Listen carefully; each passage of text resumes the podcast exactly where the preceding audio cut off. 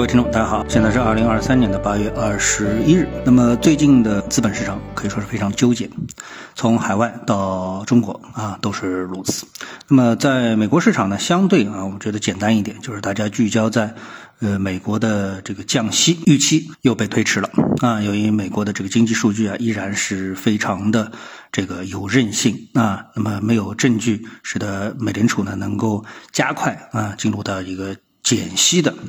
啊，降息减息的这么的一个节奏当中，所以呢，最近美股呢是出现了一波调整啊，这是美国股票。但是呢，相对而言，美国股市还是比较简单。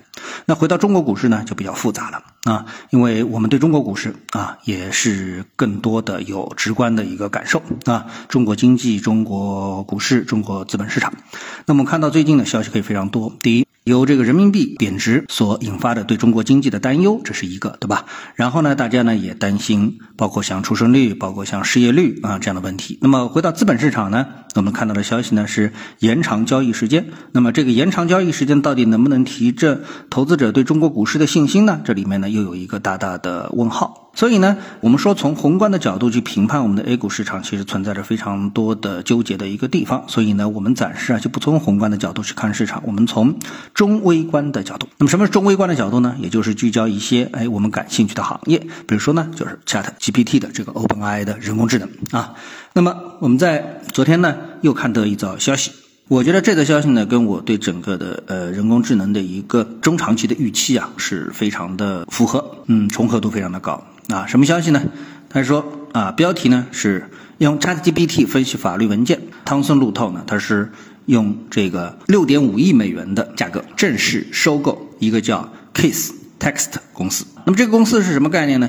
这个公司啊，它的核心产品之一啊，叫 CoCounsel。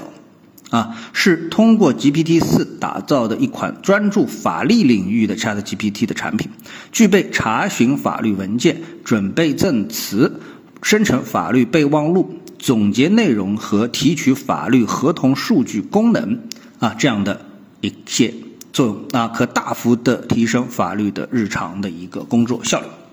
其实我看到这则消息啊，我觉得啊，就是说，呃，它完全符合人工智能对人类社会产生根本性变革的这么的一个预期。那我在之前很多次节目当中就说了，人工智能啊，近期我们看到它改变了我们的一些美术领域啊。其实我最早啊，我的理解就是对美术领域这种。就是需要想象力的这么一个领域，它其实是最难改变的。没想到它的突破口就是从这里。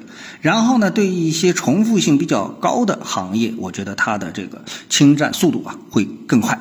比如说什么？比如就是啊医疗，然后呢是这个会计啊，还有一个呢就是法律。我觉得这三块本身啊，就是大家都知道是中产阶级扎堆的地方。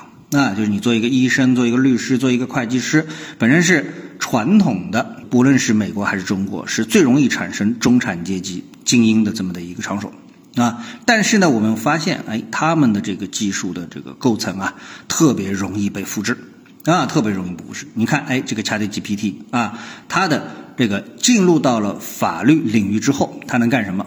那么它就能够查询法律文件，准备证词，生成法律备忘录。总结内容，提取法律合同。那么我们说这个 Case Text，也就是这次汤森路透收购的这家公司叫 Case Text，它有什么呢？它有海量的法律文件。那么什么叫海量的法律文件呢？哎，那很多的这个对法律啊，就是稍微熟悉的朋友呢，就会知道，我们的法律呢，就分这个欧美啊、大陆啊这个不同的法系。简而言之呢，一个法律体系呢是这个先有法律。啊，我就是根据什么什么什么法来进行判。还有一个呢，叫案例法啊，比如美国就是案例法，就是我们去看美剧的时候，我们就看到，哎，他说，哎，这个什么什么什么时候发生过一个相同的案件啊？根据那个案件当时的这个法官的判决，所以我们这个案件呢，因为因为差不多的，所以我们就这么判啊。所以呢，对这个美国读法律啊，就我所知啊，就是对案件的记忆要求特别的高，而且不仅要记，而且要理解。所以呢，在美国读法律，它。哎，为什么含金量很高？就是因为它对人的记忆啊，然后它的逻辑分析呀，这种啊，这个处理要求非常高，所以一定是聪明人才能做到这个行业。但是你现在发现呢，Chat GPT 啊，这个一定比人更擅长做什么？做这个内容的提取，以及呢对内容的进行一个逻辑的规整。啊，不仅在记忆上面，就是一个 ChatGPT 电脑的这个记忆，一个硬盘的记忆，一定是远远超过人类的大脑的。啊，人类的大脑不适合这种死记硬背，其实啊，但是呢，人与人之间是有差距的。比如这个人比那个人记性要好，所以呢，在这么一个过程当中呢，实际上人啊，他的能力就会逐渐的哎，这个变成和这个啊 ChatGPT 相比呢，就是一种短板了啊，就不得不把他的这个工作给让渡给 ChatGPT 啊。这是我看到这则新闻之后啊，我的第一的感受啊，什么呢？果然开始了啊，果然开始了啊，那这就是这么的一个。啊，这个非常残酷的这么一个现实啊！我们现在经常啊跟这个朋友来聊起来，就是说，哎，他生了多少孩子，或者那人没生孩子，怎么样怎么样？未来学什么啊？这真是一个非常非常让人产生焦虑的一个话题。你看，这个 ChatGPT 又开始攻入律师啊，就法律这个领域了啊。从汤森路透愿意出六点五亿美元来购买。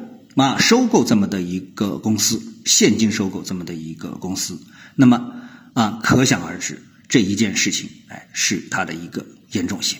那严重性，这家公司成立于二零一三年，不是一个很新的公司啊。总部位于美国旧金山湾区，主要为律师事务所、个人律师提供技术解决方案，其客户超过一万家律师事务所。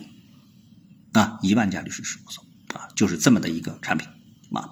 好，谢谢各位收听，我们下次的节目时间再见。